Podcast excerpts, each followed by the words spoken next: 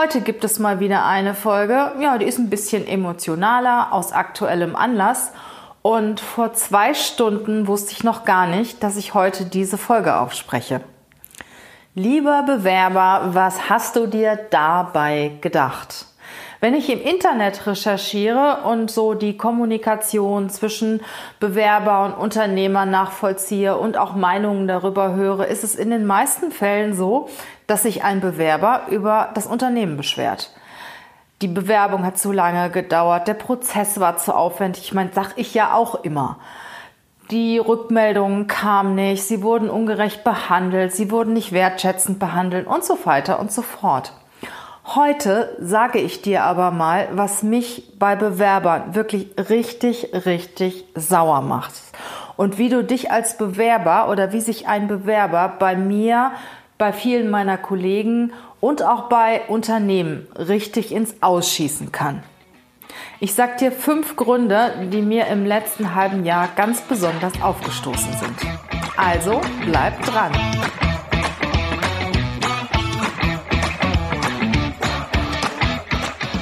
Herzlich willkommen zum Podcast Leadership is a Lifestyle. Der Podcast für Führungskräfte, die neben ihrer Karriere ein erfülltes und gesundes Leben führen möchten. Mein Name ist Regina Volz. Ich zeige dir, wie du das Beste aus dir, deinem Leben und deinem Business machen kannst. Und jetzt geht's los. Viel Spaß mit der heutigen Folge.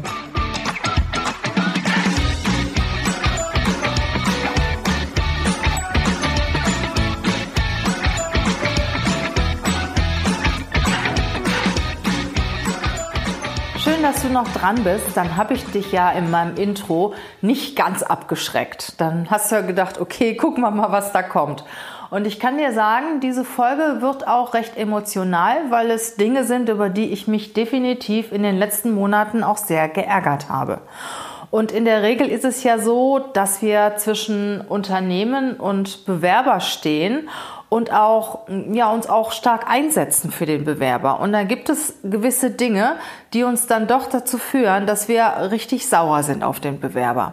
Und die möchte ich dir heute mitteilen. Fangen wir mal an mit dem ersten Grund. Das ist ein ganz simpler Grund, der hat aber auch was mit Anstand zu tun und Wertschätzung. Der Bewerber wird eingeladen zu einem Vorstellungsgespräch. Bei uns sind die Gespräche meistens am späten Abend weil die Leute möchten natürlich nach der Arbeit kommen. So, wir bleiben da, wir warten und der Bewerber kommt nicht. Der sagt nicht ab, wir rufen an, er geht nicht ans Telefon, der kommt einfach nicht. Und das ist etwas, finde ich, was einfach nicht in Ordnung ist. Also du kannst dir vorher überlegen, der Job ist nichts für mich oder ich schaffe das nicht mit dem Gespräch, ich will es an einem anderen Termin machen oder ich will es gar nicht machen aber dann teile es mit. Teile es dem Unternehmen mit, teile es der Personalberatung mit, teile es einfach deinem Gesprächspartner mit, wie du es auch einem guten Freund mitteilen würdest, wenn du eine Verabredung nicht einhältst. Also für mich ist es ein No-Go, wenn wir einen Bewerber einladen und der kommt nicht ohne abzusagen. Es sei denn, es gibt natürlich nachher im Nachgang noch einen ganz gravierenden Grund, der alles entschuldigt. Mach es geben, das ist aber nicht die Regel. Also dieser Bewerber kommt bei uns definitiv auf die schwarze Liste. Den werden wir auch nicht mehr einladen. Der zweite Punkt ist, der Bewerber kommt, das ist ja schon mal super. Und erzählt uns die Unwahrheit. Und ich sag mal, ich bin seit mehr als 20 Jahren im Geschäft und viele Personaler sicher auch. Und geschulte Personaler merken das. Die stellen natürlich dem Bewerber verschiedene Fragen und wenn sie merken, er windet sich irgendwie, er gibt ja keine klare Antwort oder er gibt ja widersprüchliche Antworten oder manchmal wird gezögert, dann hast du als Personaler natürlich die Motivation, da noch mehr reinzuhaken und dich gerade für das Thema zu interessieren, das der Bewerber nicht auf den Tisch legt. Beziehungsweise, wo er sich auch teilweise widerspricht. Und in der Regel kommt das raus und das ist nicht gut. Also Lügen macht überhaupt keinen Sinn, wenn du zum Beispiel von deinem Unternehmen freigestellt bist. Erzähl nicht, dass du noch dort arbeitest.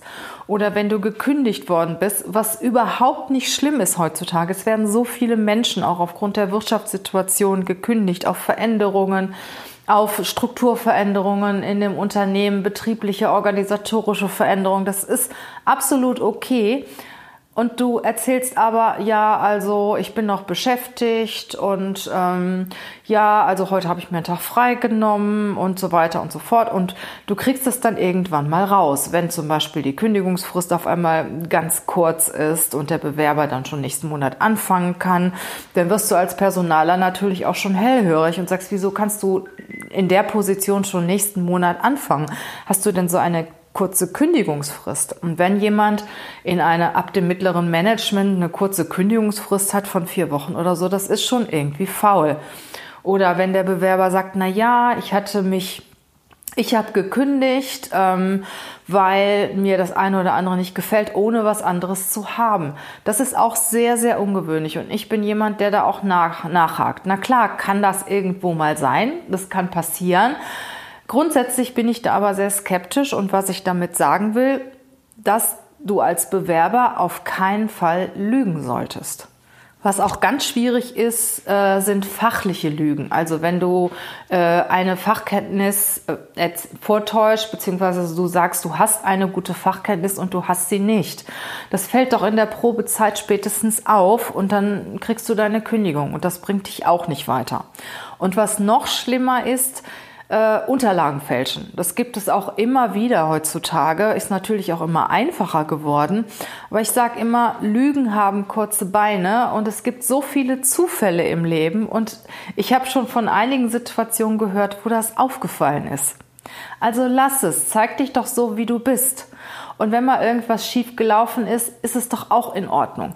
Wenn du erklären kannst, dass du daraus gelernt hast und dass dir das in Zukunft nicht mehr passiert.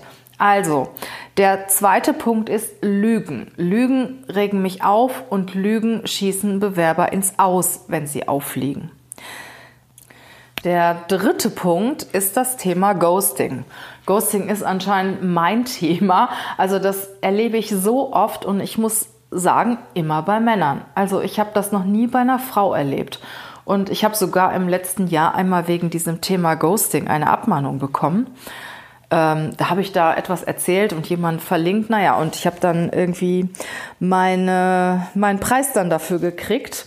War nicht so gut. Ähm, trotzdem ist Ghosting etwas, was ich auch überhaupt nicht ab kann. Also wenn ich mit der Stelle nicht einverstanden ist, wenn ich es mir anders überlegt habe, dann rede ich darüber dann sage ich das einfach. Es ist doch völlig in Ordnung, wenn ich mir etwas anders überlege und wenn mir ein anderes Angebot dazwischen kommt oder wenn ich lieber bei meinem eigenen Arbeitgeber bleiben will.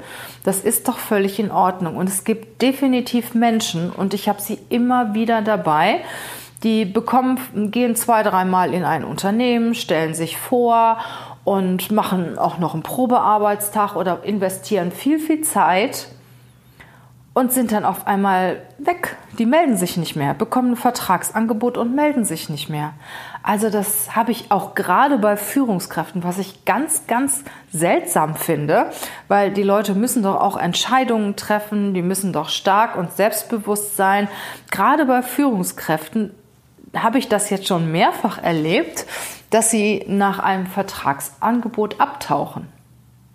Ja, und wir als Personaler hängen natürlich irgendwo dazwischen, als Personalberater. Wir rufen dann 150 Mal bei dem Bewerber an, schreiben E-Mails, versuchen ihn irgendwie zu erreichen und der meldet sich nicht. Und das ist natürlich total blöd, weil du weißt nicht, ähm, gibst du jetzt dem zweiten Bewerber die Chance, machst du in einem anderen Bewerbungsprozess weiter oder vielleicht ist da ja auch irgendwas passiert.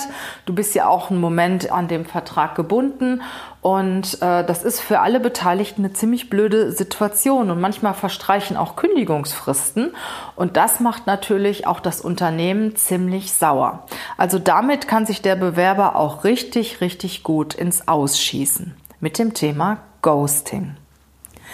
Ja, ein weiterer Punkt ist es, ähm, kurz vor Abschluss, vor Vertragsabschluss nochmal mit dem Gehalt nachkarren. Ja, also ich sage mal eine Zahl, ich habe mich beworben mit Gehaltswunsch von 70.000 Euro im Jahr. Und man diskutiert, man trifft sich einmal, zweimal. Der Bewerber lernt den Bereich kennen. Alle investieren Zeit und jeder hat diese 70.000 Euro auf dem Schirm. So, und dann steht es kurz vor Vertragsabschluss und der Bewerber bekommt den Vertrag mit 70.000 Euro und sagt, ach, ach ich habe mir überlegt, also bei meiner Firma würde ich ja dann doch im nächsten halben Jahr noch einen Bonus kriegen und vielleicht auch eine Gehaltserhöhung und dann läge ich dann bei 75. Also bei Ihnen will ich jetzt mindestens 78 haben. Also das geht gar nicht. Nachkarren geht nicht. Der Bewerber sollte sich vorher überlegen, was will ich verdienen, was bin ich mir wert. Es ist ja ganz egal, wie viel du jetzt verdienst, sondern was will ich bei meinem nächsten Arbeitgeber verdienen. Was ist es mir wert, die Stelle zu wechseln. Und das sollte er auch kommunizieren. Dann nicht einfach so, wäre genauso, als wenn du dir ein Auto aus, aussuchst in einem Autohaus und hast alles konfiguriert und so weiter aufgrund der Liste. Dir wurde vorher der Preis gesagt und dann willst du den Vertrag unterschreiben, dann kostet das Auto auf einmal 10% mehr. Findest du auch nicht so toll.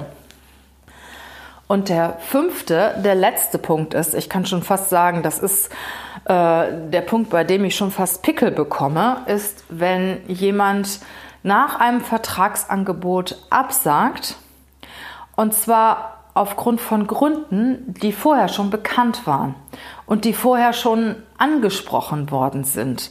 Also ein ganz klassisches Beispiel ist zum Beispiel eine Stelle an einem anderen Wohnort.